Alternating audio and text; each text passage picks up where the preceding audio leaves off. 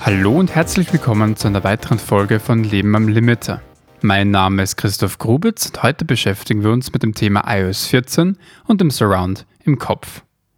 Gestern bei der Worldwide Developers Conference 2020 ist unter anderem iOS 14 und iPadOS 14 vorgestellt worden.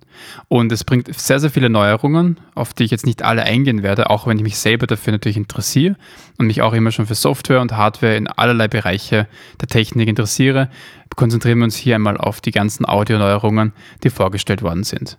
Einige davon sind etwas kleinere Neuerungen, manche waren auch schon in einer anderen Form da. Vieles davon ist vielleicht nicht revolutionär, aber der erste Versuch, etwas an den Mainstream-Markt zu bringen. Und Apple hat eben relativ viel Marktanteil, dass sie über alle möglichen Bereiche schnell neue Funktionen pushen können, während vielleicht schon manche Funktionen bei anderen Herstellern schon implementiert sind, aber eben noch nicht irgendwie weit verbreitet oder so gut funktionieren, dass es die Leute auch verwenden wollen. Unter anderem jetzt kleinere Neuigkeiten sind zum Beispiel das automatische Wechseln der Geräte bei Bluetooth-Kopfhörern. Das heißt, wenn ich jetzt zum Beispiel meine AirPods habe und ich höre irgendetwas am iPad, dann kann ich ohne Probleme mein Handy nehmen, wenn ich jetzt ein iPhone hätte, und kann einfach die, das, was ich gerade anhöre, auf dem iPhone direkt auch auf die Kopfhörer wiedergeben. Das heißt, ich schaue jetzt gerade einen Film auf dem iPad, nehme mein iPhone in die Hand, öffne Instagram, schaue mir ein Video an, spiele den Ton ab und zack, die Kopfhörer wechseln von A nach B. Das kann natürlich extrem praktisch sein, weil anstatt dass ich jedes Mal bewusst darüber nachdenken muss, welches Gerät muss jetzt mit welchen Kopfhörern gekoppelt werden oder welche Kopfhörer mit welchem Gerät, brauche ich eigentlich nur noch meine Geräte nehmen und sie verbinden sich automatisch mit den Kopfhörern und wechseln auch automatisch. Das ist ein großer Pluspunkt für die Einfachheit in der Bedienung.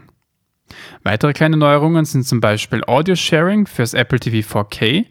Audio Sharing gibt es schon bereits bei iOS und iPadOS. Das heißt, ich kann zwei verschiedene AirPods oder zwei verschiedene Bluetooth-Kopfhörer ohne weiteres mit einem Gerät verbinden und dann zu zweit Musik hören oder Filme schauen. Aber fürs Apple TV gab es das noch nicht und auch im Fernsehbereich, sprich jetzt Smart TVs, ist es auch noch sehr selten anzutreffen. In den meisten Fällen geht vielleicht höchstens, geht vielleicht höchstens ein Bluetooth-Kopfhörer. Aber jetzt kann man ohne Probleme auch zwei AirPods miteinander verbinden, also beziehungsweise mit dem Apple TV 4K und kann dann gemeinsam auch in der Nacht oder wenn man andere nicht stören möchte, Serien am Fernseher schauen. Eine weitere Neuerung, die jetzt klein, aber nicht ohne ist, ist die Motion API für die AirPods Pro. Was heißt das jetzt konkret? Das heißt, es ist eine Programmierschnittstelle, also API ist eine Programmierschnittstelle, wo Dritte, sprich Entwickler, darauf zugreifen können. Und die AirPods Pro haben einen Beschleunigungssensor integriert, der meines Wissens nach noch nicht wirklich benutzt worden ist. Und jetzt können eben Dritte, sprich Entwickler, diese API benutzen und auf den Beschleunigungssensor der AirPods Pro zugreifen. Apple hat erwähnt, dass es eben für Fitness-Apps praktisch sein kann oder auch für Spiele. Man wird dann sehen in den nächsten Monaten, wie diese API benutzt wird. Aber dass man jetzt den Beschleunigungssensor der AirPods Pro benutzen kann, ist auf jeden Fall ein großer Pluspunkt. Eine weitere Neuerung ist zum Beispiel die Headphone Accommodation Funktion. Die funktioniert bei bestimmten Kopfhörern, zum Beispiel den AirPods, dem Powerbeats, dem Powerbeats Pro und dem Beats Solo Pro und soll helfen, Hörunterschiede auszugleichen. Das funktioniert im Transparency Mode. Das ist der Modus, wo man die Umgebungsgeräusche versucht, über die Kopfhörer wiederzugeben. Das heißt, wenn ich jetzt unterwegs bin und meine Kopfhörer nicht absetzen möchte, dann kann ich den Transparency-Modus anschalten und höre die Umgebungsgeräusche über meine Kopfhörer.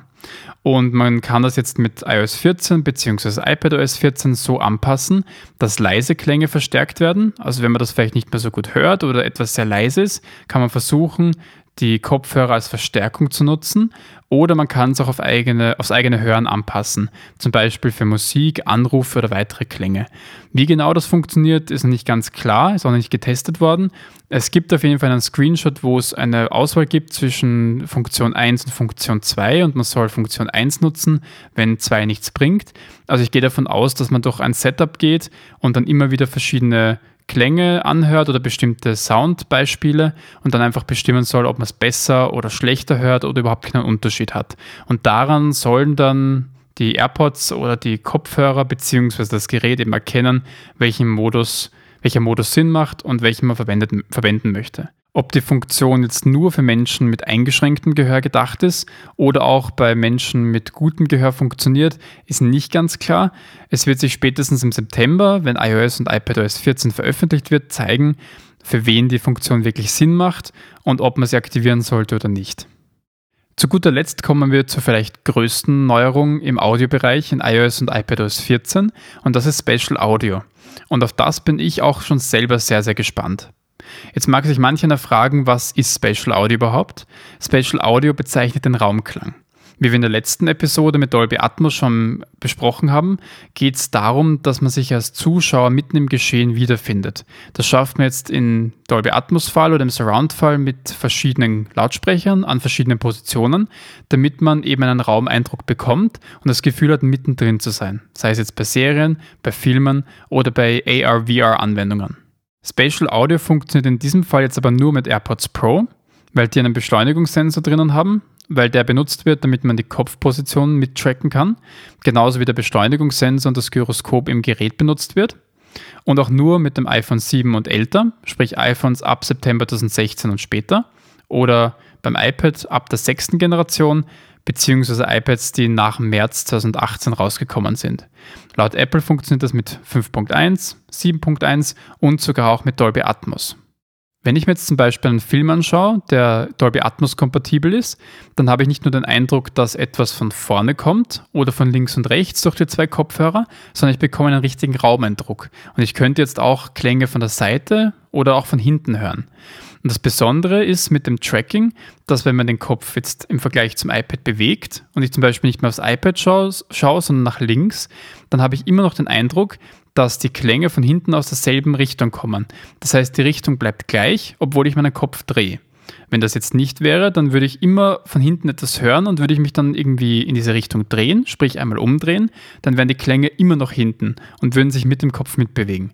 Das heißt, das Soundfeld bleibt mit diesem Tracking stationär, obwohl ich meinen Kopf hin und her bewegen kann in Relation zum iPad. Und das schafft ein ganz neues Level an Immersion, weil wenn ich jetzt Klänge hinter mir habe und ich drehe mich um und sie sind immer noch hinter mir, dann passiert nicht wirklich viel. Ich kann mich sozusagen nie in diese Richtung drehen, die ich haben möchte.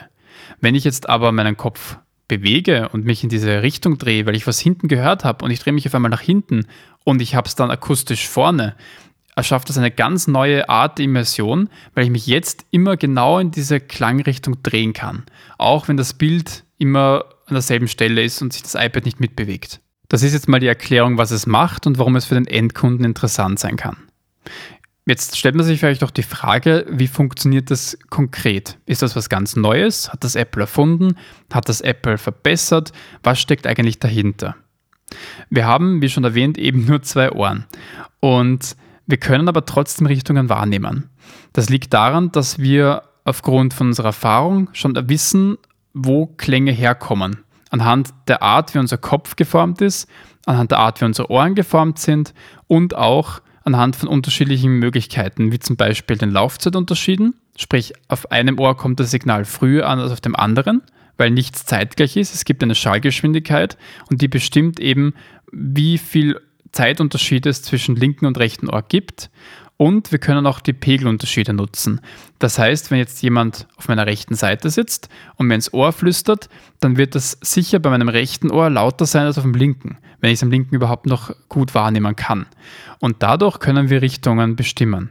Gleichzeitig gibt es aber noch eben die Möglichkeit, dass wir anhand der Erfahrung wissen, aus welche Richtung es kommt, anhand der Tatsache, wie sehr Frequenzen unterschiedlich ausgeprägt sind.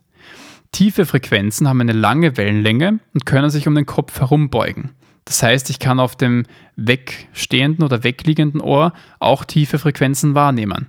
Hohe Frequenzen haben eine kleine Wellenlänge und führen dann dazu, dass sie vom Kopf abgeblockt werden. Das heißt, ganz hochfrequente Töne hört man meistens nur auf einer Seite, wenn sie nur auf einer Seite kommen, weil sich diese hohen Frequenzen nicht um den Kopf beugen können und ich auf dem anderen Ohr mehr oder weniger vielleicht gar nichts mehr davon mitbekomme.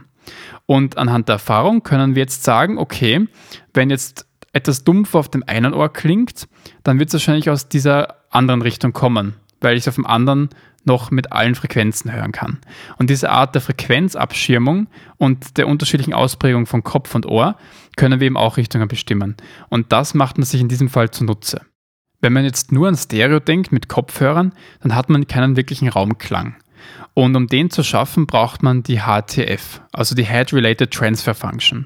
Und wenn man das jetzt ideal machen möchte, dann müsste man für jede Person die HTF eigens ausmessen. Also man bekommt dann zum Beispiel einen Testsetup einen Klang vorgespielt und muss sagen, aus welche Richtung er kommt. Und je nachdem, wo man oder wie man diese Richtung empfindet, kann man dann eben diese Funktion aufbauen und mehr oder weniger sich ein persönliches Profil schaffen, bei dem dann diese Binauralität bzw. dieses Spatial Audio in diesem Kontext vielleicht besser funktioniert. Aber für Apple-Verhältnisse ist das viel zu kompliziert. Deswegen versucht man es einfacher zu gestalten, indem man einfach eine Art Standard-HTF benutzt. Zumindest gehe ich davon aus. Das ist auch schon früher benutzt worden bei anderen binauralen Wiedergaben. Man benutzt mehr oder weniger eine Art Standard-HTF, das heißt ein gemessenes Profil von einem Dummy-Kopf, der bei so vielen Personen wie möglich funktioniert, aber natürlich für manche Personen vielleicht gar nicht und für andere nicht so gut. Aber es ist trotzdem gut genug, dass man einen räumlichen Eindruck bekommt und dass es besser ist, als nur Stereo zu hören. Wie konkret Apple das implementiert und ob es da verschiedene Profile zur Auswahl gibt, das bleibt auch noch offen. Wahrscheinlich wird es mehr oder weniger so simpel sein, dass man sich nicht damit beschäftigen muss, aber dafür vielleicht auch nicht so genau, wie es sein könnte. Kurz gesagt, es ist keine komplett neue Technologie, aber das Bahnbrechende und Spannende in dem Bereich ist es, dass der Kopf eben über einfachste Mittel, sprich die Kopfhörer und das Gerät selber getrackt werden kann, weil so Tracking-Möglichkeiten für binaurale Wiedergaben mit den Kopfhörern gibt es bereits auch schon. Nur oft sind das entweder Do-it-yourself-Approaches, also eigentlich mehr oder weniger selbst zusammengebastelte Produkte oder relativ teure Produkte, die dann meist nur mit PC-Software funktionieren und eben nicht unterwegs und ohne Probleme und ganz einfach auch im Zug oder auch einfach für die Couch daheim. Das heißt, was Apple vor allem macht, ist, diese Technologie auch an den Endkunden zu bringen und mehr oder weniger unkompliziert die Möglichkeit zu bieten, Spatial Audio und Surround oder auch Dolby Atmos in allen möglichen Situationen auch anhören zu können.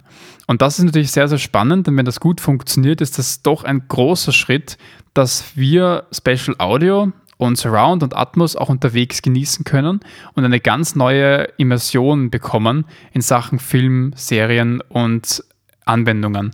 Und das kann doch ein riesengroßer Schritt sein, wenn es gut implementiert wird. Es kann natürlich auch gleichzeitig dazu führen, dass es vielleicht nicht so gut funktioniert und mehr oder weniger auch schnell wieder in Vergessenheit gerät, beziehungsweise es gar keiner aktivieren möchte. Man darf halt auch nicht vergessen, dass es nur mit den AirPods Pro funktioniert. Das heißt, viele Leute, die jetzt iPhones oder iPads haben, haben wahrscheinlich auch AirPods Pro, aber eben nicht alle. Und die, die es nicht haben, können es gar nicht nutzen. Und dann gibt es sicher auch noch viele Leute, die vielleicht ältere iPhones oder ältere iPads haben obwohl sie AirPods Pro haben, können sie es dann auch nicht benutzen.